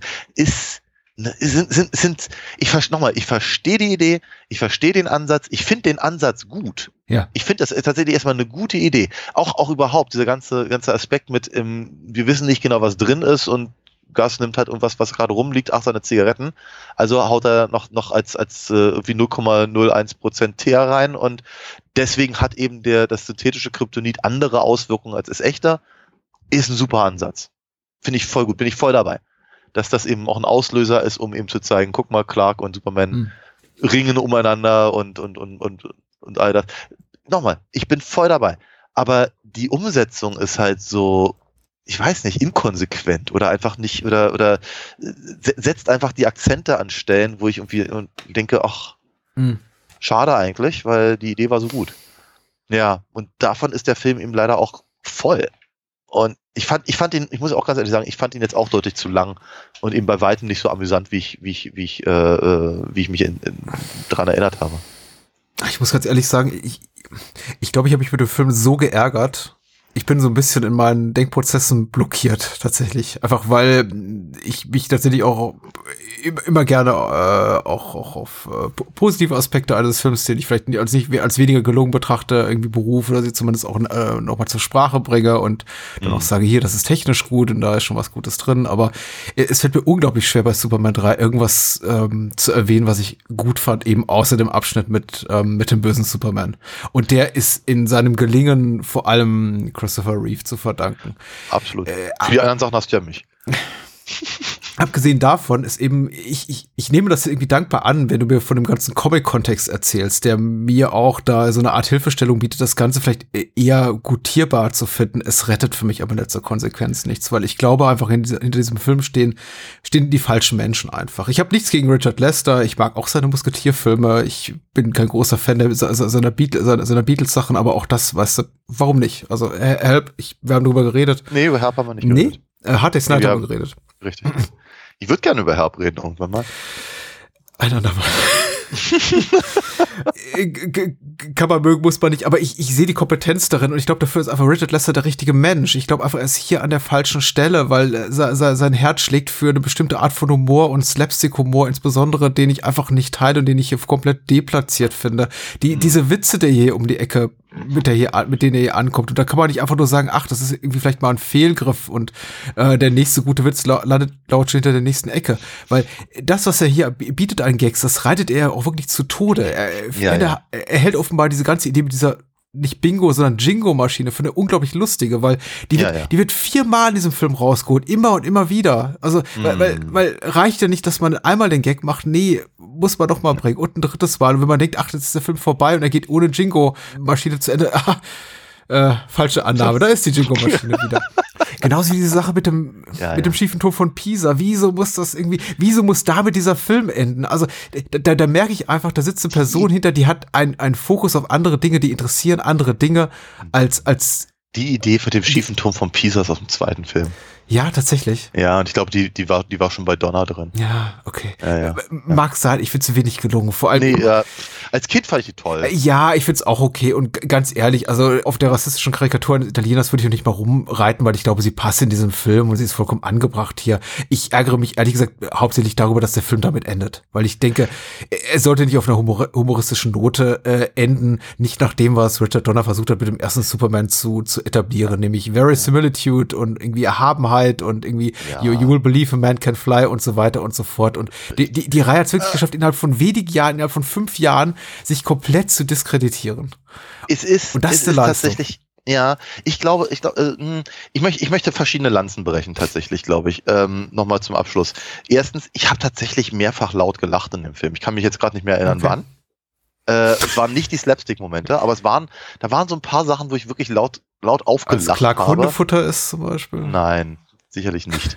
Ich sagte gerade nicht die Slapstick-Momente, aber es waren halt Sachen dabei. Und dann, okay, da, da, da hat er mich überrascht. Mhm. Fand ich, fand ich, fand ich gut. Ich kann mich jetzt nicht mehr dran erinnern. Richard Das heißt, Pryor auf dem Esel. Wird willst du jetzt eigentlich alles, also jeden einzelnen Satz von mir unterlaufen oder reden wir weiter? Also, Tut mir so, leid. jedenfalls, ich habe ein paar Mal laut aufgelacht tatsächlich in dem Film. Fand ich, fand ich ganz witzig an, an ihren Stellen. Ich finde tatsächlich wirklich die Ansätze größtenteils sehr edel. Mhm. Für, für eine Comic-Adaption 1983 so tief da einzusteigen und davon auszugehen, dass eben Leute tatsächlich Lana Lang kennen, finde ich erstaunlich. Aus heutiger Sicht zumindest. Oder vielleicht war es damals anders. Ich weiß es nicht. Ich glaube, dass gerade das, das Erhabene, was du ja gerade erwähnt hattest, sehr kritisch gesehen wurde beim spätestens zweiten Film Mhm. und entsprechend war die Idee äh, schon eher zu sagen, ach guck mal, Comic-Verfilmungen, lass, lass, lass, lass uns mal, lass uns mal eher so Richtung Batman 66 gehen. Mhm. So, und Klar. dann, ist eben tatsächlich ähm, Richard Lester eine relativ nachvollziehbare Wahl. Etliche der Special Effects, finde ich, funktionieren relativ gut, relativ bis sehr gut tatsächlich. Ich finde ich, ich habe mich sehr darüber gefreut, wie oft sie Superman nicht nur fliegen lassen, sondern starten lassen. Komplett aus der Szene raus. Also nicht nur, dass da irgendwie, also für mich halt kein, kein wirklich sichtbarer Schnitt war, sondern eben, eben steht er halt da noch rum und redet Mhm. mit jemandem und dann hüpft er in die Luft und fliegt, fliegt los. Das heißt also, sie müssen es ja irgendwie geschafft haben, Christopher Reeve halt die ganze Zeit in diesem Harnisch zu halten, um ihn dann halt auf Stichwort irgendwie so in die Luft zu heben, dass es eben auch noch, auch noch gut aussieht. Und das machen sie relativ häufig. Sie lassen ihn relativ häufig starten und landen. Häufiger als in den anderen Filmen. Das heißt also, das ist durchaus eine Sache, die, die sich sehen lassen kann. Der Film ist sehr, ist, er, ist, er ist nicht nur Kind seiner Zeit, sondern er ist für Kinder seiner Zeit. Und ich glaube, das erklärt so ein bisschen, warum ich ihn als Kind toll fand. Und ihm das heute als, als sagen wir, mal, knapp vor 50 stehend vorzuwerfen, dass er kindisch ist und, und aus den frühen 80ern, finde ich, finde ich, ne- finde ich schwierig. Ich glaube auch, dass er sich für mich persönlich an vielen Stellen nicht gut gehalten hat. Der Film hat Probleme und wir haben, haben versucht, sie, sie äh, äh, auseinander zu dividieren heute. Aber ich glaube durchaus, dass er genau der Film war, der er eben Anfang der 80er sein sollte und vielleicht auch sein musste. Wobei man natürlich auch ganz ehrlich sagen muss, Riesenerfolg war er, glaube ich, nicht. Und es hat ja dann auch nochmal weitere fünf Jahre gedauert, bis dann, äh, bis dann der nächste rauskam, Ja. der dann eben im Prinzip auch die Serie erledigt hat. Zwischendurch durfte, glaube ich, Supergirl nochmal ran. Und ne? die Kritiken waren sehr schlecht. Also ich äh, erlebe gerade so meine eigene kleine Bubble, dass äh, Superman 3 so eine Mini-Rehabilitation erfährt und es gibt einige wirkliche Edgelords, die sagen, das ist der beste Teil der, der Christopher Reeve-Reihe, was ich merkwürdig finde, aber sei sei Ja. jedem und jeder gegönnt, um Gottes Willen. Also gut, das ist, habe ich kein Problem mit, kein persönliches. Hm. Ähm, aber äh, zu, zum Zeitpunkt seines Erscheinens wurde der Film schon zumindest von der Kritik ganz schön abgewatscht. Und ich habe da, darum um diesen Umstand natürlich damals nicht gewusst, den Film einfach geguckt, aber ihn tatsächlich auch primär als Richard Pryor-Film wahrgenommen. Ich konnte mich kaum an Superman-Szenen erinnern. Was ich glaube nicht verkehrt ist, weil ich glaube, Richard Pryor macht schon so sein Ding. Ich sehe ihn tatsächlich lieber in ernsthaften Rollen. Also Transamerica Express ist jetzt auch nicht so super slapstickhaft, aber den, den mag ich zum Beispiel sehr gerne. Oder, oder äh, Paul Schraders Blue Collar ist wahrscheinlich der beste Film, den er je gemacht hat, aber da spielt er eben auch nur eine nicht humoreske Nebenrolle. Ja. Der Richard Pryor-Teil ist gar nicht so verkehrt. Ich glaube, der Superman-Teil und der Slapstick darin gefällt mir nicht so sehr. Richard Pryor, will heißen, Richard Pryor kann als Gast vor dem Dach fallen und überleben. Und dann irgendwie au- au- auf, auf einer Kreuzung stehen mit Skiern und, und äh, machen. Aber in einem anderen Film, bitteschön. Ja. Ich meine, es, es dürften auch zwei anonyme Schauspieler sich gegenseitig, da, da darf der Mann der Frau irgendwie eine Grapefruit in, in, ins Gesicht drücken, Ja. wie einst hier James Cagney, May Clark in, in, Public Enemy. Das ist irgendwie, Richard Lester hatte bestimmt eine gute Idee gehabt, aber nicht in diesem Film, denke ich, habe ich Ja. immer wieder gedacht. Ja, ja, ja. Ja, ja, ja. Und, aber es ist eben dieser Film. Und äh, deswegen komme ich, glaube ich, auch aus meiner, ja, aus meiner, ich muss schon sagen, leichten Wut auf den Film und, und auf deren Macher nicht so richtig raus. Mir tut's Ja. auch so leid. Ich hätte, glaube ich, ge gerne ein produktiveres Gespräch geführt. Ach so, was ich noch sagen wollte. Für Kinder seiner Zeit. Er hat ja schon relativ viele erwachsene Themen, ist mir durchaus aufgefallen. Ich glaube, als Kind übersieht man die einfach generös, weil man mit Alkoholismus nichts anfangen kann und die ganze Geschichte hier zwischen Lorelei Ambrosia und, und dem bösen Superman. Nee, das war aber, das sind, das, sind- das sind schon Tropen, die, Ja. die, die, die, die waren mir zumindest mit acht Jahren durchaus Ach so, durchaus ja, die bewusst. Doppeldeutigkeiten waren, glaube ich, mir nicht so vertraut. Also, Doch, doch, also ah, es okay. ist, ja, ja. So reden ist Erwachsene miteinander. Ja, also da, da glaube das, das, das hatte mich, glaube ich, nicht, nicht so Ach, schockiert. ich war unschuldig. Äh, aber ähm, was, was, ich noch, was ich noch hinzufügen wollte, dass ich äh, schon interessant finde, dass sie halt so ein, vielleicht auch wiederum Zeit, der Zeit geschuldet, halt äh, einen, so ein Zugeständnis, so ein Lippen, Lippenbekenntnis zu, äh, ähm, zu ökologischen Mhm. Themen haben, indem sie da eben diesen, diesen, diesen Ölteppich äh, ähm, thematisieren, den dann eben Superman reparieren darf. Deswegen sage ich, ich finde, ich finde der Film äh, auch, auch eben die Kommentare, also die sozialen Kommentare, eben Gus mit seiner, mit seiner äh, ähm, Arbeitslosigkeit und eben mit seinem, äh, mit diesem, mit diesem Clown von, von, von Cents, die halt in der Rechnung runterfallen und all diese ganzen Geschichten. Ich glaube, das ist mir, das, das, das ist mir als Kind tatsächlich so ein bisschen über, äh, über den Horizont gegangen. Finde es aber auch nicht interessant und ich glaube auch, das ist so ein Punkt, an dem man halt sieht, dass es eben wirklich so dermaßen 80er ist wie nur Mhm. was. Das ist so ein, das, das, das sind, das sind so Themen, die halt auch in äh, Trading Places oder sowas. Ich glaube, Gus ist arbeitslos, was einfach die Rolle ist, die Richard Pryor immer spielt. Ja, das mag sein. Ja, ja, klar. Aber natürlich, klar, klar ist der Film zeitgeistig. Andererseits ist er eben total technophob, was ich, was schon auffällig ist. Also irgendwie alles, was mit irgendwie Computern und Maschinen zu tun hat und, und Chemie und alles ist Igitt. Entweder birgt es riesengroßes Gefahrenpotenzial oder es unnütz und macht das Leben nur schwerer. Oder, Ja. oder neigt dazu, Straftaten zu begehen, oder, oder dient dazu, Straftaten zu begehen. Ja, und dann, dann, ist, dann ist es ein Glück, dass wir, dass wir Superman haben, der uns dann, der uns dann da aus der Scheiße abholt. Ja, Das ist- ja. Ja, ja, ja, ja. Gut, äh, das ist, das ist vermutlich ein Thema für einen anderen Podcast, wenn, wenn, wenn man halt die, die Notwendigkeit einer, einer solchen Figur noch, noch hinterfragt. Ja, nochmal, also mein, mein, mein persönliches Fazit ist, nein, ich bin dem, ich bin dem Film überhaupt nicht böse, kein Stück, kein, also auf gar kein, auf gar keiner Ebene. Ich muss auch ganz ehrlich sagen, ich finde, ich finde diese Emotionen auch ein, ein, ein, bisschen zu stark, zumindest aus meiner Perspektive.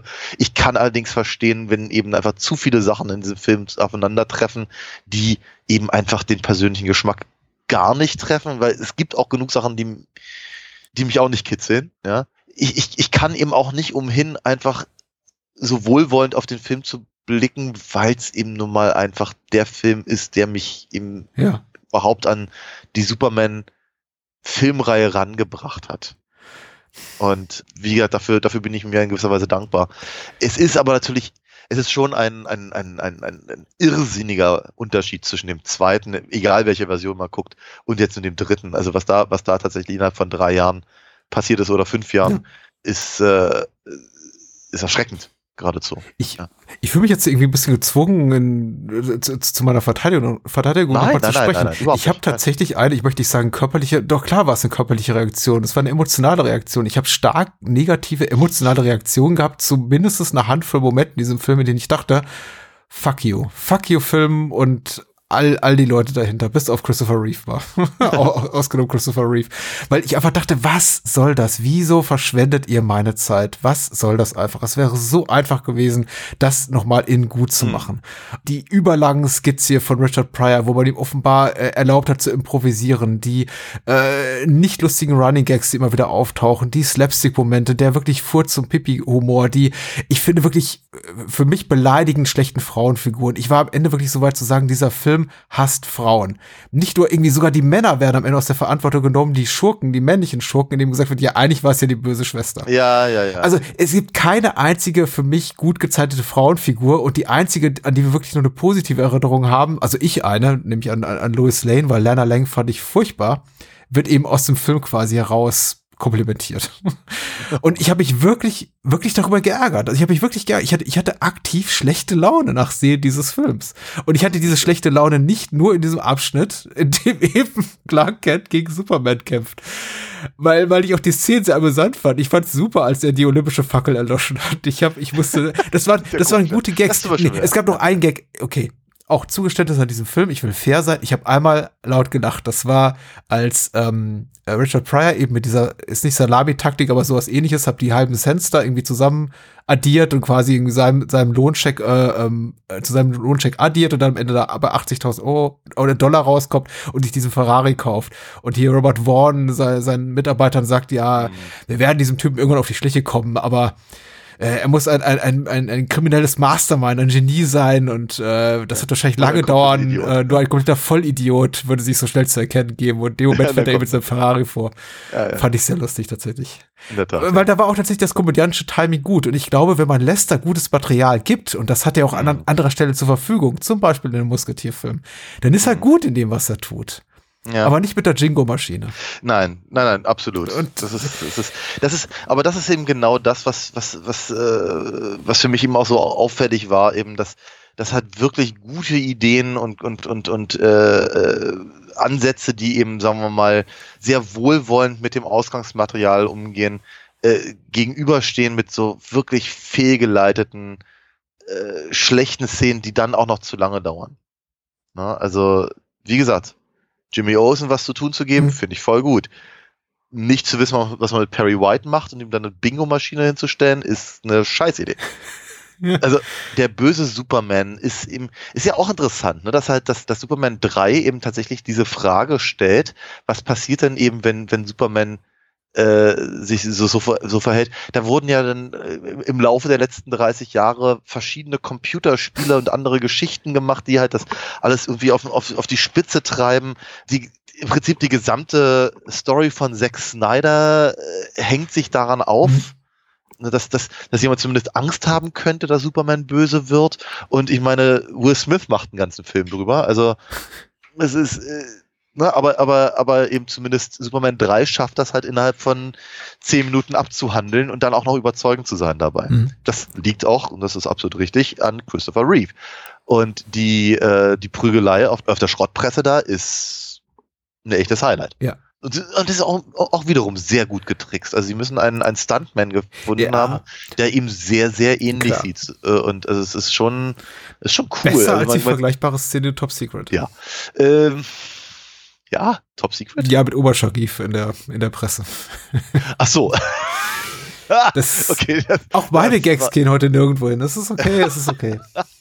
genau. Nee, aber es ist, ähm, ja, dass das, das nochmal, ich, ich habe einfach das Gefühl, für, für mich funktioniert halt in dem Film erstaunlich viel noch immer. Ich glaube, ich mag ihn nicht mehr so sehr wie halt noch vor 30 Jahren, aber äh, grundsätzlich bin, bin ich dem Film halt überhaupt nicht böse und äh, ich freue mich aber trotzdem auch darüber, mit dir gesprochen zu haben. Okay, das ist aber, ich bin dir sehr dankbar und äh, ich finde es gut, dass es zu einem versöhnlichen Ende kommt, weil ich hatte Schlimmeres befürchtet und äh, ich hätte aber auch mit et etwas mehr Enthusiasmus deinerseits gerechnet oder darum gefürchtet und äh, bin, dafür, ist der, dafür ist der Film einfach nicht gut genug gealtert. Ja, oder war noch nie gut.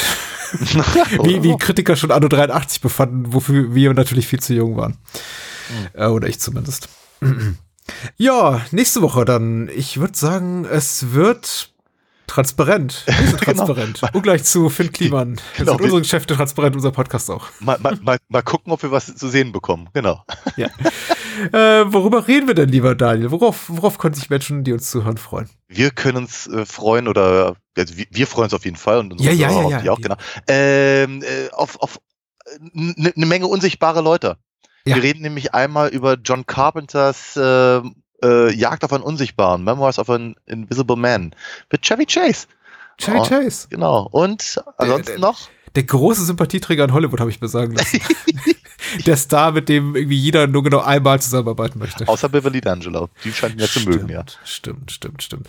Und zum zweiten sprechen wir über den Überraschungshit äh, des vorletzten Jahres, The Invisible Man von Lee Whannell mit Elizabeth Moss. Und äh, darauf freue ich mich auch sehr, denn ich weiß zumindest schon, was ich kriege, du noch nicht. Richtig. Ah. Ich habe sozusagen 50 Prozent davon oh, gesehen. Richtig.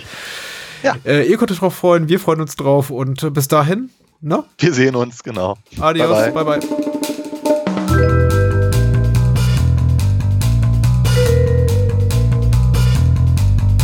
Das war's.